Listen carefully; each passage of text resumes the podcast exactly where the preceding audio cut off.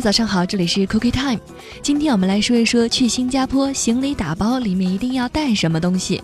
首先呢，就是有效的个人护照，请注意不要少于六个月的有效期，否则你会在机场被拦下，上不了飞机。要是您心里还在打鼓，就可以在出发前先登录新加坡旅游局中文网站查询相关的入境规定。每个国家的海关入境都很啰嗦，如果你对自己的入境或者是携带的特殊物品有任何一丝丝的疑惑，请先咨询清楚，免得愉快的旅行因为不明的规定而受到影响。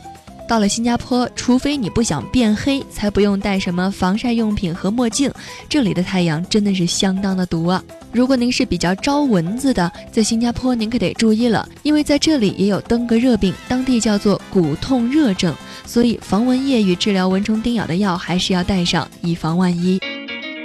全新游轮概念，全新度假体验。